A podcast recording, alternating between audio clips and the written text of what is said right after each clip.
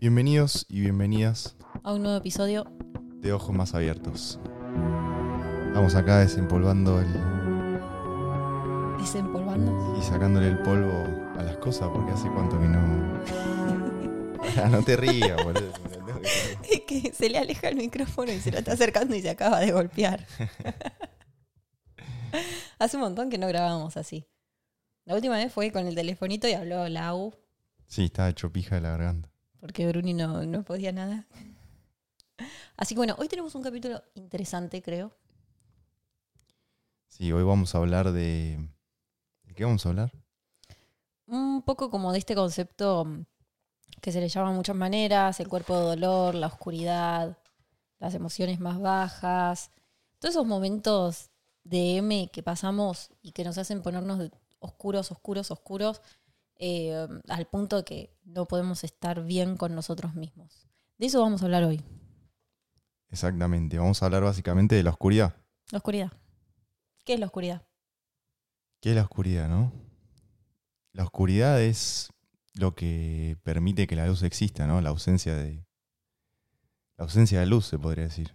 Claro.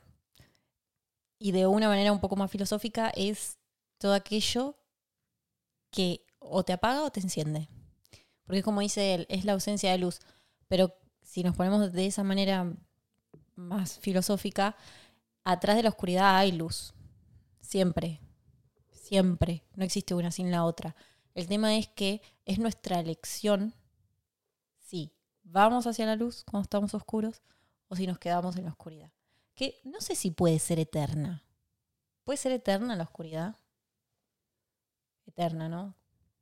¿Podés para siempre elegir la oscuridad? Sí, yo creo que sí. ¿Sí? ¿Y por qué no? Qué loco. Bueno. Básicamente para mí es eso. La oscuridad es eh, transformación. Vamos a aprovechar este capítulo que estamos en el No mes sé de igual a qué te referís con eterna. O sea, yo pensándolo desde el lado científico, no. ¿Y cómo el lado científico? ¿Cuál es Del el lado científico, en el sentido de que cuando vos me preguntaste qué es la oscuridad, yo te di como una. Una respuesta científica, se podría decir, o una respuesta de definición. No, no me adentré en lo filosófico. Claro, ¿viste cómo soy yo? Pero si lo vemos, por ejemplo, no sé, en el símbolo del yin y el yang, es como que en realidad son lo mismo. Son parte de lo mismo. La luz y la oscuridad se encuentran en un punto y forman. O sea, cada una forma parte de la esencia de cada una. Claro, Sin no- una no existe la otra. Exacto, donde está la luz siempre hay un poquito de oscuridad y donde está la oscuridad siempre hay un poquito de luz. Por eso es como una oportunidad. Creo yo que la oscuridad es una oportunidad. Y con oscuridad, de verdad, quiero que pensemos en los momentos que, por ejemplo, em, yo desde lo personal podría decir, eh, a mí me pasaba mucho que yo trataba muy mal a todo el mundo, eh, a nivel que me peleaba con profesores en la universidad o con profesores de inglés. Eh, esa era como mi oscuridad. Eh, iba por la vida enojada, iba por la vida y todo me caía mal. Eh, no sé si fue el momento más oscuro de mi vida, pero era una oscuridad que yo tenía muy, muy, muy arraigada dentro mío. Esos son momentos de oscuridad en donde elegimos estar mal. Que en algún punto, tarde o temprano, explota. A mí en un punto exploté y incluso fue lo que me hizo ir al psicólogo, porque fue como, bueno, no puedo vivir más así, porque algo mal hay adentro mío. Y bueno, eso es como tomar la, la oportunidad de la oscuridad para tratar de transmutarlo y hacerlo luz. Y es algo con lo que convivimos todos. O sea, no hay persona que no tenga un miedo, que no tenga una inseguridad, que no tenga. O sí, tal vez la haya, pero quiero decir. Para llegar a, a una mejor ver- versión de uno mismo, uno tiene que afrontarlo y integrar esa oscuridad. Total, porque creo que yo que es porque en el fondo todos tenemos algún trauma, entre comillas, siempre. O sea, aunque vos pienses que naciste en la familia perfecta, en donde todos se amaban y eran felices, en donde tenías todo lo que querías, y eh, aunque vos pienses que eso es la vida perfecta de una persona que no puede tener trauma, mentira. Esa persona también tiene trauma. Eh, creo que trauma, un dolor, es lo que en el, en el libro que está Para leyendo. mí, esa gente está mucho más cagada que la que no tuvo ninguna cosa dura en la vida. Pero bueno. Es que no sé si eso es lo duro, eso es lo que se ve como blando ante la sociedad. Sí, lo que quiero decir es que Son la oscuridad es lo que te permite también tener combustible para superar cosas después que te puedan llegar a pasar. También todas las grandes personas que, que bueno, que nosotros leemos en los libros o que escuchamos su información vienen de cuerpos del dolor denso, o sea, de traumas fuertes, de cosas que le han pasado en la vida que los han hecho canalizar esa oscuridad y transformarla en luz. Entonces, yo, en lo personal, entre estar en una persona que no le pasó nada y que vive siempre como en el medio, así, todo no pasa nada, nada, nada, nada, elijo toda la vida una persona que le hayan pasado cosas. ¿Existe una persona que no le pasó nada? Es que yo creo que aunque te lo den todo, está generando, un, está generando es- esa oscuridad dentro tuyo. Aunque vos digas, o sea, yo te pongo el mejor de los, de los escenarios Pero- posibles, que supuestamente Sí. no te pasó nada, por ejemplo, en tu niñez. Yo nací en cuna de oro, lo que se llama cuna de oro, tengo una familia mega millonaria, no me falta nada, tengo una mansión, mis papás me aman, mi familia me ama, jugamos en el patio, somos todos felices. Ese es el mejor escenario, un cuento de princesa Barbie. Yo, dándotelo todo y viviendo en esa fantasía que no es el mundo real, ¿no tengo un trauma? Es que sí, sí. Ese es el tema. De hecho, Buda era así, por ejemplo. Pero tuvo una cosa, tuvo un trauma que lo hizo salir de eso. Si a vos no te pasa algo que te hace salir de eso, es mucho más difícil que salgas de eso. Entonces, Exacto.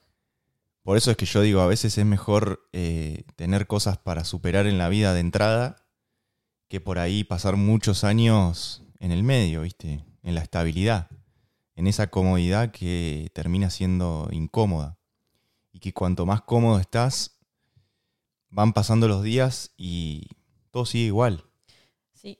Y yo creo que el primer paso es ser consciente, porque vos podés ser tan inconsciente que la inconsciencia, creo que la oscuridad viene un poco de, la inconsciencia, de la mano. Que es lo que nos genera dolor, pero no nos damos cuenta, porque es nuestra manera de ser, es nuestra manera de actuar, es nuestra manera de reaccionar, y no entendemos más allá de eso. No lo entendemos, no lo vemos, no lo queremos aceptar por algún motivo. Porque mm, si vos decidís no cambiar,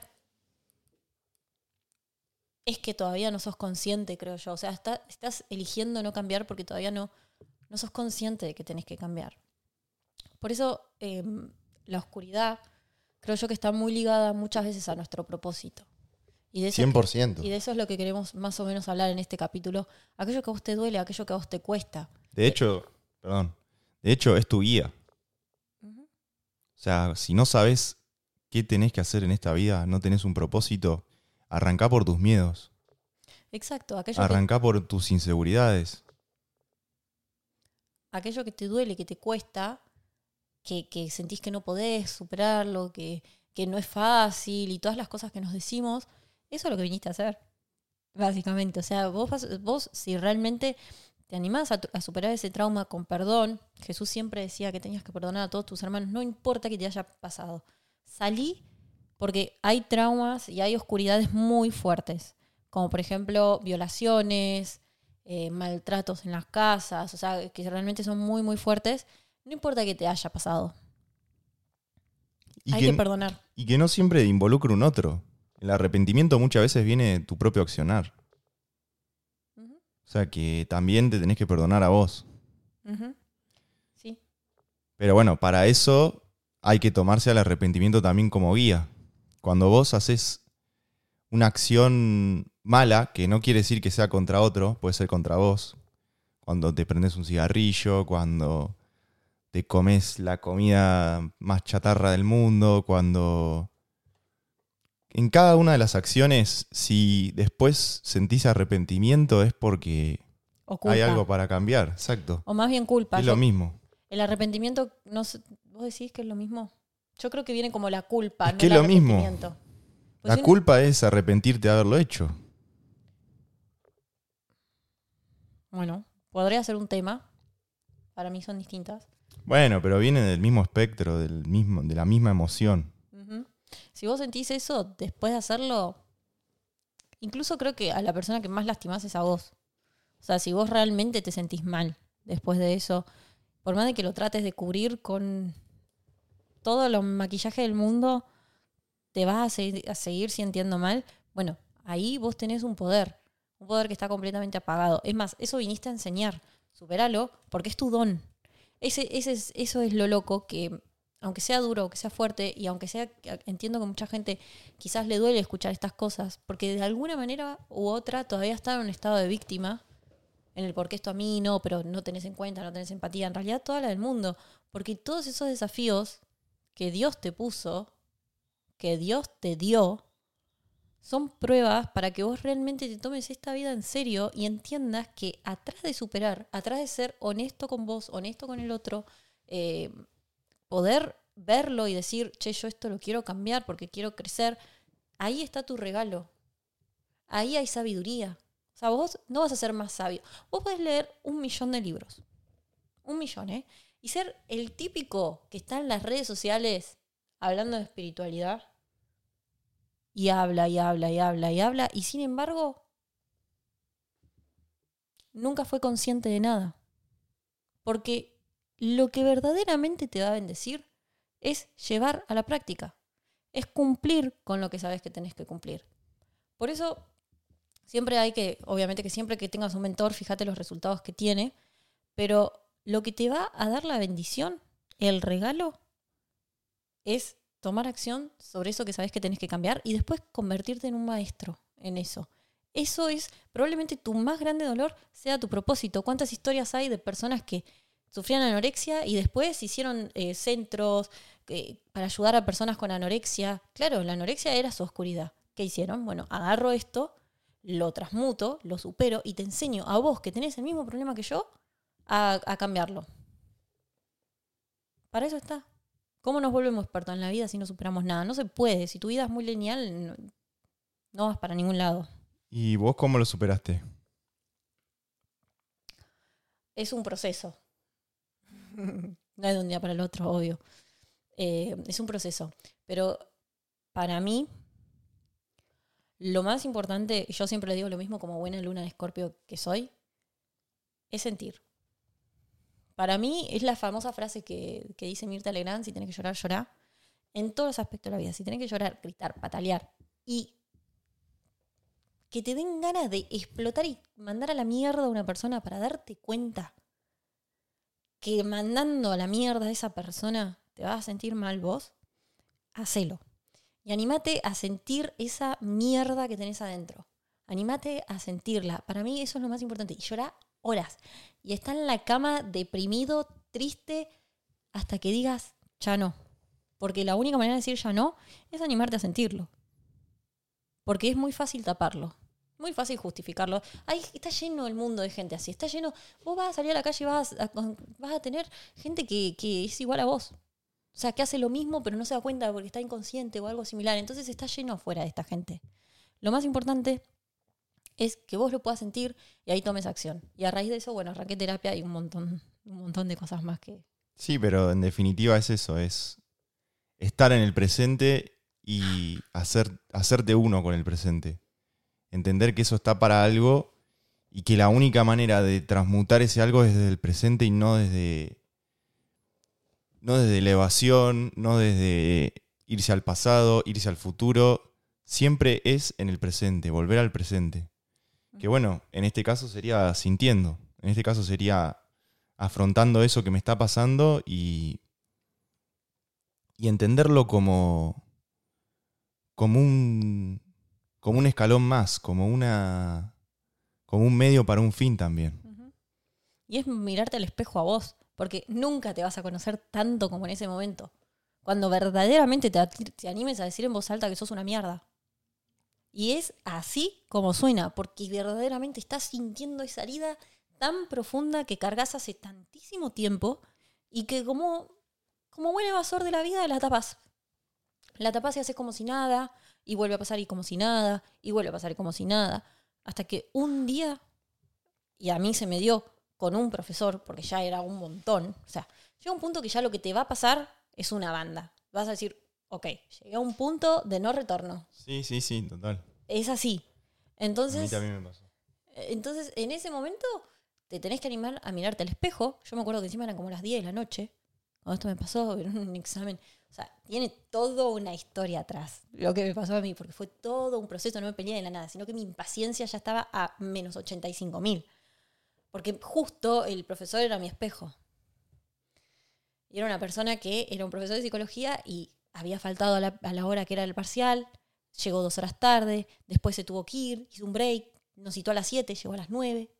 O sea, yo ya estaba como loca. Era un final de una materia en la universidad, estaba como loca. Entonces, en ese momento que el profesor me fue de reflejo, y no porque haya desaprobado, porque aprobé. Mira, ni me acuerdo bien qué fue lo que pasó que me hizo enojar tanto. Estaba muy enojada con él y lo traté muy mal. Dije, bueno, no puedo pelearme con profesores de la universidad. O sea, esto ya se me está yendo la mano porque encima era la segunda vez, ya que me peleaba con un profesor. Dije, bueno, algo tengo que hacer. Porque ya es un punto de no retorno. Y es así. Y bueno, después me averigüé para empezar terapia y todo. Yo creo que una de las formas más fáciles de, de afrontar estas cosas y de, y de poder realmente estar presentes es empezar a identificar cuando mi ego se cuela y se quiere defender de su anterior versión.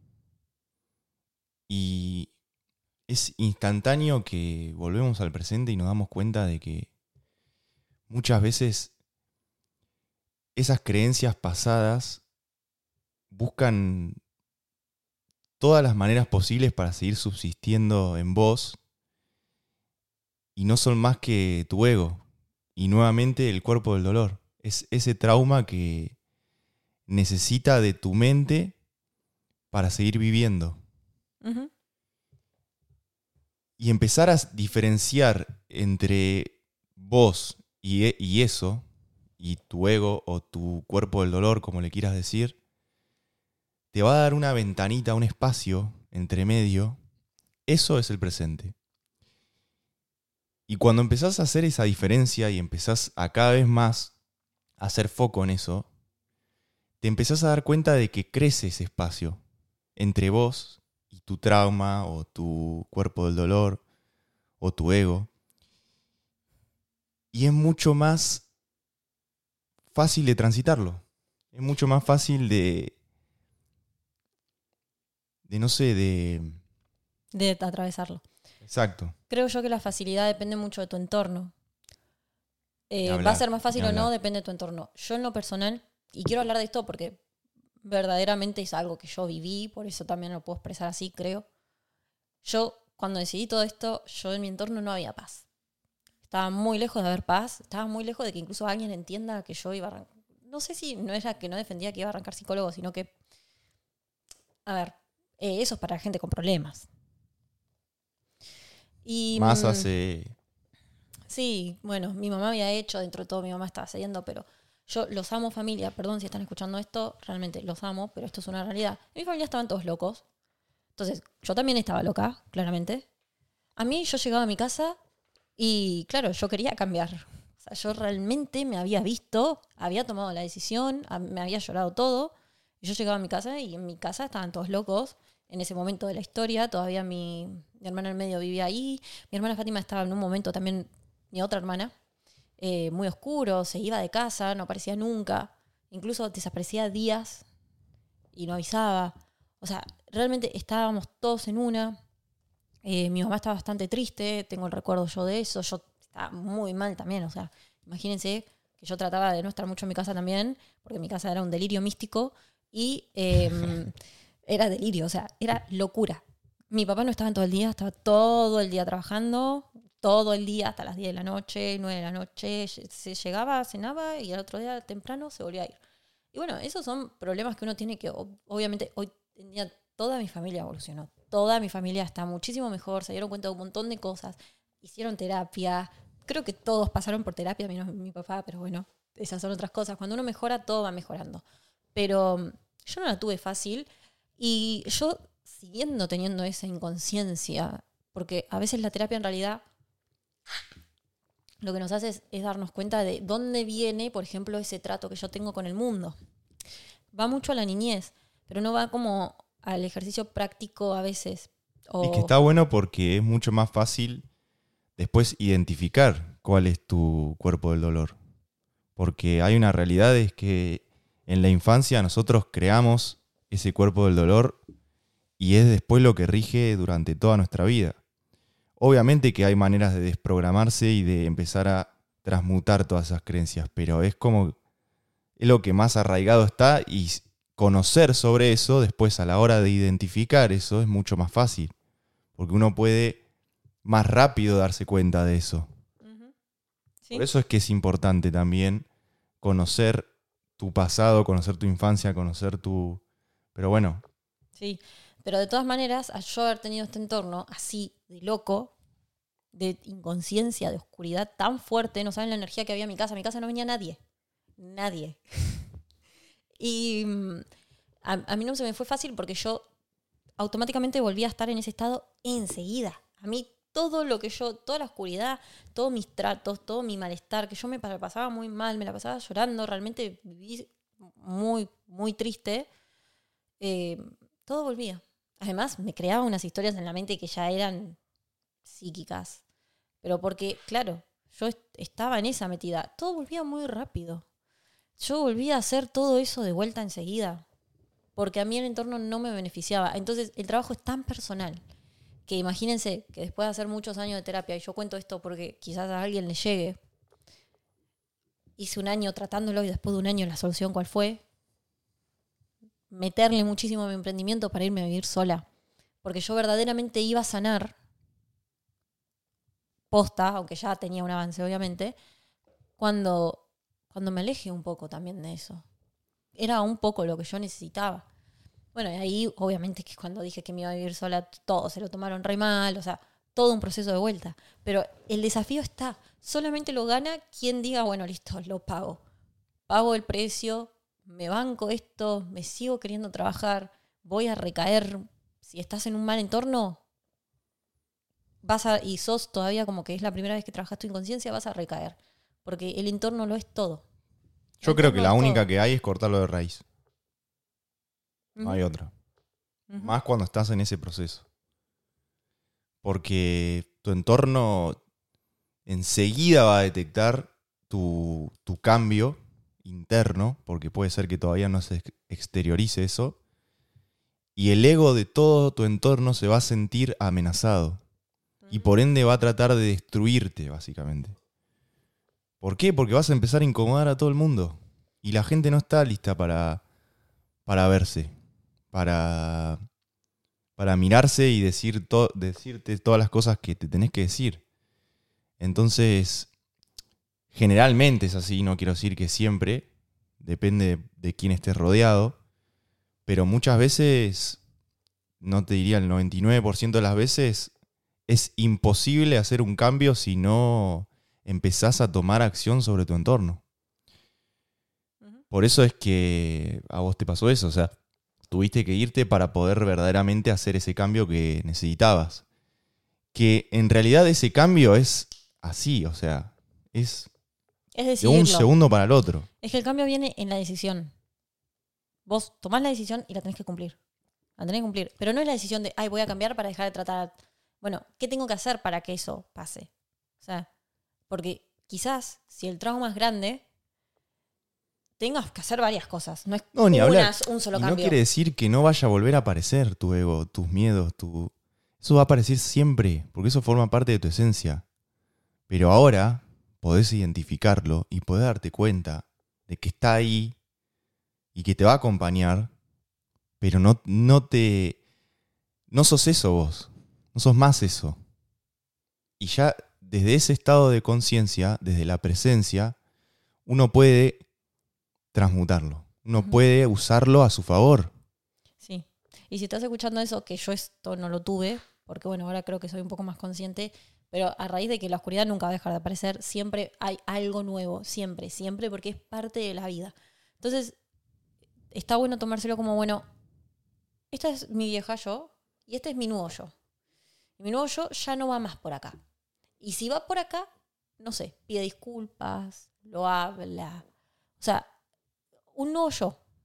Sobre todo cuando los estados inconscientes están muy arraigados. Que yo antes obviamente no, tenía estas herramientas que hoy te comparto. Como decir, bueno, mato a mi viejo yo. Así de poderosa es la palabra. decilo en voz alta, mato a mi viejo yo. Entonces, vas a hacer un esfuerzo extra por convertirte en esa nueva persona y tengas que hacer lo que tengas que hacer hacia tu familia. No le guste que te tengas que ir de tu casa, así no te banquen, eh, tengan un, te den una lista así de por qué no lo vas a poder hacer. Lo que sea que tengas que hacer, ¿eh? porque esto va, no le, a la gente no le gusta el cambio. A la gente le gusta que todo siga igual. Entonces, sí o sí vas a hacer ruido. No importa qué pase. Va al precio, tiene recompensa. Lo voy a hacer porque quiero cambiar, porque quiero ser mejor, lo hago por mí. ¿Cómo voy a ser mejor para el mundo si no estoy bien? Si cuando me miro al espejo, o sea, realmente me la, me la paso muy mal, me la paso llorando, me la paso angustiada, lo que sea que te esté pasando. Es por vos. Siempre es por uno, siempre vamos nuevamente a la individualidad porque vinimos acá solo y nos vamos solos. Y de esa individualidad es donde verdaderamente vamos a poder aportar nuestro granito de arena. La única manera de dar lo mejor al otro es siendo mejor uno. Basta de querer rescatar al otro, basta de esa arrogancia de ¿Cómo vas a rescatar no a otro podés. si no te rescatás vos mismo? Exacto. Es imposible. O sea, eso es psicosis. Porque lo que estás haciendo es querer cambiar al otro para que se amolde a tus necesidades y a Sí. lo que vos querés en la vida. Es muy loco que esto pasa mucho en las parejas. ¿Qué pasa? Los primeros dos años es, Año. bueno, año. Es enamoramiento, todo, todo flores, todo química cerebral, porque no es más nada que eso. Mariposa en las panzas. Exactamente. Y después, pasado ese tiempo, empieza a aflorar estas cosas. Empieza a salir a la luz el cuerpo del dolor. Y muchas veces, ¿qué quiere decir eso? Que la, creación que tenemos de la otra persona, o la expectativa, o la, la imagen mental de lo que es la otra persona, empieza a desvanecerse porque empezamos a ver la oscuridad que el otro tiene. Entonces, muchas veces cuando ese cuerpo del dolor es muy denso, muchas de las parejas terminan rompiendo. ¿Por qué? Porque no pueden tolerar que el otro no es lo que yo pensaba que, que en realidad es. O sea, que en realidad era, perdón. Claro. Entonces, en las parejas es muy importante entender esto y poder los dos verlo de esta manera. Porque si no entendemos esto, si no entendemos que la otra persona es un niño interior que tiene sus defectos, su oscuridad, sus miedos, su bagaje, como se le dice ahora, va a ser muy difícil atravesar después los momentos oscuros de la otra persona. Entonces, no solo con las parejas, también con los amigos y con, con la gente con la que nos rodeamos. Por eso es tan importante el entorno. ¿A qué voy con esto? A que hay que tener la misma mirada, hay que tener los mismos valores, hay que compartir valores, porque va a ser lo único que te lleve para adelante. Si vos te reunís con gente que no tiene tus mismos valores, te van a tirar para atrás cuando quieras hacer un cambio. La única forma de lograr ese cambio es accionar en cada una de las patas de la mesa que conforman ese cambio. Y el entorno es fundamental. Entonces, cuando elegís una pareja, que esto es algo que está, o sea, todo el tiempo, la búsqueda del amor, ese eh, romántico, eh, perfecto, y, y en realidad es todo lo contrario. O sea, es todo lo contrario a lo romántico. Esa idealización de la persona como perfecta, eso no existe. No existe eso. Y así es como también matan esta bendición de lo que es verdaderamente una pareja. Entonces, encontrar una persona que te acompañe y que pueda ver tu cuerpo del dolor, que lo pueda aceptar y que esté dispuesto a pagar el precio. Porque si los dos superan o si los dos pueden convivir con el cuerpo del dolor del otro, lo que pueden lograr es increíble. Siempre sabiendo que el otro va mejor, ¿no? Tampoco que el otro lo confiesa y después nunca hace nada para, para ir a más, a más allá, sino siempre queriendo crecer. No solo la pareja, sino uno. La clave para que crezca la pareja es creciendo uno. Totalmente, totalmente. Pero qué más, qué, qué fácil, o sea, qué más fácil se hace cuando tiene un acompañamiento. Sí. Cuando los dos están en ese mismo proceso. Y cuando no, el otro, su cuerpo del dolor acciona y, ay, no, sos un hijo de puta y, ¿me entendés? Porque en realidad no estás entendiendo que vos también sos así. Y vos también tenés tus cosas. Entonces, partir desde ahí, Todo lo que te quite la paz es oscuridad. Todo lo que te quita la paz, que te hace que vayas por la vida sin paz, intranquilo, preocupado, estresado, eh, peleándote, eh, distraído, es una oscuridad que tenés que transmutar. Porque no vas a tener paz. ¿Vos querés tener paz? Probablemente la respuesta sea sí. ¿Quién no quiere tener paz? De verdad. Cuestión, ¿te quita la paz? Tenés un dolor. Es así de simple verlo. Es así de simple. No te puedes dormir a la noche, algo te pasa. Solamente que todavía como que no indagaste mucho. eh, o en el fondo lo sabes. En el fondo lo sabes. por lo general lo sabés. Siempre. Por lo general sabes todo. El tema es tener la valentía de dejar todo lo que tenés que dejar. Y por eso siempre digo, la- el arrepentimiento, la culpa, como decía hoy Agus, es tu guía. Si tienes arrepentimiento es tu fucking conciencia diciéndote, che, loco, no. Tenés que, no es por acá. No es por acá. Entonces tomar eso como guía es literalmente Dios. Es como Dios que te habla al oído. Te dice, che, estás haciendo mal las cosas. Entonces, si- si, si vos ya sabes qué es eso, toma acción. Toma acción y no esperes porque cada día que pasa es un día más que te das la espalda. Y va a llegar un punto que Dios te va a arrinconar contra la pared y vos vas a darle la espalda de nuevo y ¿sabes qué te va a pasar? Te vas a morir. Sí, o, o medio que Dios no, no te abandona, pero te abandona. Yo mm, siempre, un mentor que yo tengo siempre dice que si vos no pagás el precio y no estás dispuesto, Dios va a encontrar algo más, alguien más, para hacer con ese alguien más lo que dijo que iba a hacer con vos. Exacto.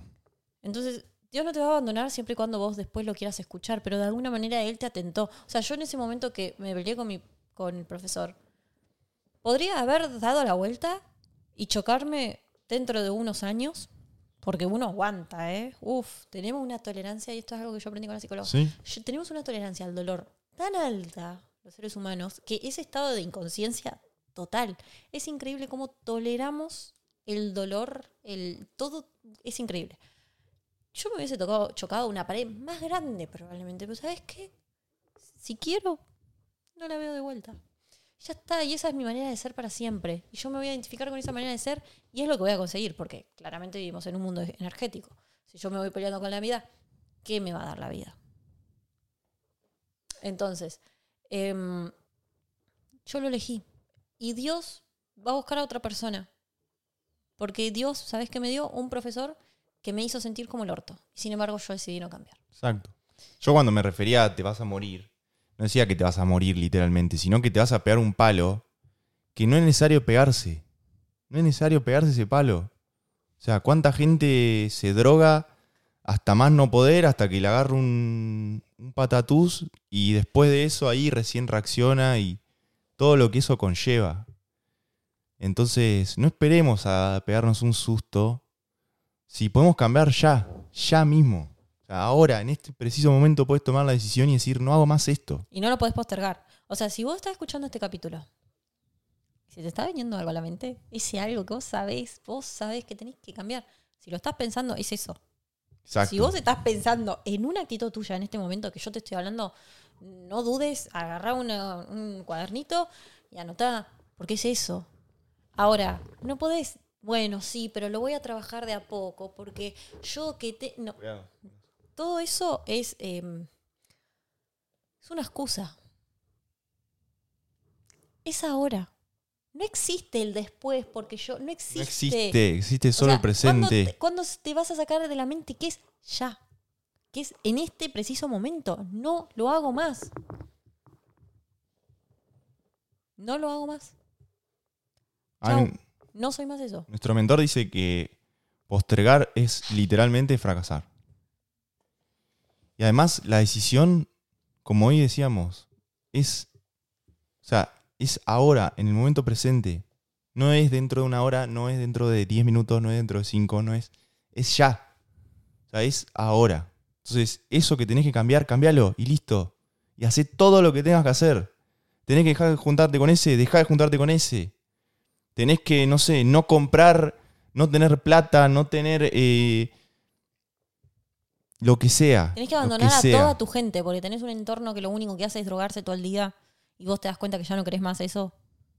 Hacelo. O Quedate comer. solo. o comer, o tener Hacelo. ciertas creencias, o querés emprender y tu entorno te lleva solamente a, no sé, a A evadir, boludear. a A boludear todo el día. juntarse a chismorrear, a juntarse a, a lo Hablar que sea. de lo mal que está el país. Cualquier cosa que a vos te esté dando cuenta que no querés ir más por ahí. Porque lo sentís, lo sentís en el fondo de tu alma. Hacelo. Y que no es más que, nuevamente, no es más que alimentar a tu ego eso, a tu cuerpo del dolor, no es más que darle entidad a esa, pongámosle alter ego que tenés viviendo adentro tuyo, que no sos vos. Sí, cuidado con eso. Porque tu esencia es una. Y donde te pongas máscaras para taparla, cada vez va a ser más difícil que te la saques de encima. Totalmente. Cada vez va a ser más difícil. Vos le das Por de eso es comer- ahora. Vos le das de comer al ego o, al reino, que es lo que habla en algún curso de milagro, otro libro. Cada vez que vos elegís la mente y el pero la mente que no te permite cumplir, ¿no? Em, alimentás eso. Y es como si una entidad dentro tuyo que no sos vos, que te la creaste. Toda esa maldad, ese malestar, ese aburrimiento de la vida, estar aburrido. Estar aburrido es un problema. Porque la vida es hermosa en todos los sentidos. Todo eso te lo creaste y lo alimentaste. Y cuanto vos más decidas la excusa, cuanto más excusas te pongas, por más de que tengas muchísima información y entiendas todo lo que la gente te habla cuando hablamos de espiritualidad, si vos no lo haces, si no lo accionás, porque tenés excusas, porque pensás que tenés tiempo para hacerlo mañana, por, como si el tiempo existiese, porque pensás que mañana lo puedes hacer pasado, porque tenés tiempo, porque sos joven, porque te queda un montón, porque, ay, pero mira todo lo que avancé, no me voy... a-". No, No. o sea, estás mirando para atrás y para adelante, nunca ahora. Nunca estás mirando ahora y no estás tomando la decisión, estás teniendo excusas y ese bichito adentro tuyo, esa entidad adentro tuyo, crece. Totalmente. Y cada día que pasa es más difícil sacárselo. Cada día que le das de comer, más crece y más crece y más crece. Y vas a llegar a los 60 años y vas a mirar para atrás y vas a decir, ¿qué mierda hice, amigo? ¿Qué hice con mi vida, chabón? Entonces, toma la decisión. Cambia ahora. Ahora mismo. Anotá Ahora. eso que tenés ahí y a decirle chau. Saca tu potencial, ¿no tenés ganas? ¿No tenés ganas de vivir sin eso? De verdad, yo te lo digo de corazón. Imagínate la persona en la que te vas a convertir cuando eso no esté más en tu vida. ¿No te emociona ver a esa nueva persona que sos vos? Que esa nueva persona no es más que vos. Sin ese bicho que te creaste, que te autocreaste. Ahora, ¿cuál es la solución mágica a todo esto? No hay. Sentilo.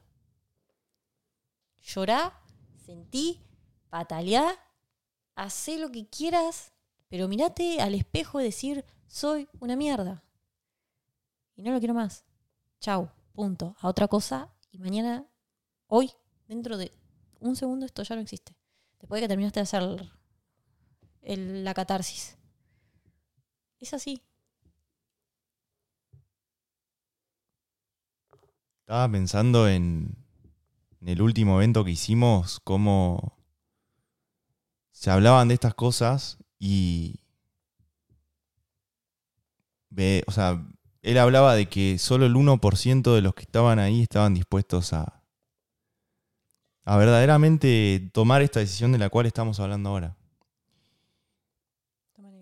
Y era muy loco ver cómo, cómo eso era verdad, cómo eso era cierto. Y cómo nosotros verdaderamente tomamos la decisión de ser de ese 1%. Pero ahí en ese momento. Estamos haciendo ese capítulo porque ya hace un mes, más o menos, un poquito menos, em, hemos tomado decisiones radicales, radicales, así como suena, extremas, nosotros con nosotros, y mm, nos, o sea, nosotros en este camino seguimos, y de alguna manera no vamos para atrás. Y eso nos afecta a nosotros, nos afecta a nuestras vidas, nos afecta en todo sentido, tanto a la relación, a nosotros. Y por eso yo siempre la espiritualidad hoy en día es algo que está de moda. Hablar de esto, que estás escuchando, igual esto es muy crudo y mucha gente no le va a gustar o va a tener un millón de opiniones sobre lo que estamos hablando. Hoy está tan de moda la espiritualidad, pero todas las personas que hay afuera hablando de espiritualidad, solo un 1% está dispuesto a verdaderamente ser eso que habla. Solo el 1% que habla de emprender está dispuesto a hacer eso que habla. Entonces, no dan las cuentas, porque es así. Y mm, nosotros te invitamos ahora mismo a que seas parte de ese 1%, vieja. Pero por vos, porque te emociona. Porque te emociona conocerte. Porque te emociona ver qué nuevas habilidades vas a adquirir cuando eso ya no esté más. Cuando eso que sabes que tenés que dejar ya. Así lo que tenés que dejar ya sea el celular un rato. También. Pues, mirá el celular siete horas al día. No tiene que ser una droga, es lo mismo. Claro. A ver, lo que sea. ¿Cómo va a ser la nueva yo que solo use el celular una hora al día? Que solo mire TikTok una hora al día me de siete. Y me lo propongo y sufro. Y cuando me venga el aburrimiento porque estoy real pedo, porque la única razón por la que miras muchas redes sociales porque estás al pedo. Estás al pedo. Fíjate qué se te ocurre para hacer. Encontrar otras nuevas cosas, porque así es la vida. Te va a dar algo que te va a hacer brillar. Y que además una vez que tomás la decisión, aparece Dios en cada, en cada... Cuando estás presente no paran de venir las señales. No paran de venir las oportunidades, no paran de pasar cosas que te dicen bien también. Así como lo otro te da culpa, esto te da energía para seguir metiéndole. Así que bueno, creo que esto es todo por hoy. Ya dejamos en claro. Ya dejamos en claro lo que, lo que veníamos a traer en este capítulo. Y quien tenga ojos, que vea. Chao, nos vemos. Gracias. Gracias, gracias por escucharnos. Haz el chivo. Ah, síganos. Si te sirvió esta data, si llegaste hasta acá, síganos, síganos en YouTube, síganos en Spotify, síganos en Instagram, en Facebook, o, arroba ojos más abiertos y bajo podcast. Búsquennos, siempre estamos como ojos más abiertos. Búsquennos que se retroalimente esto. Muchas veces decimos, no podemos pretender recibir gratis, también hay que dar. Si nosotros te servimos a vos, vos nos puedes servir a nosotros. Eso es siguiéndonos, dándonos likes, compartiendo nuestro contenido. Eh, Todo vuelve, porque así es la causa de efecto, así que tiene que ser una alimentación mutua. Listo. Gracias. Chao.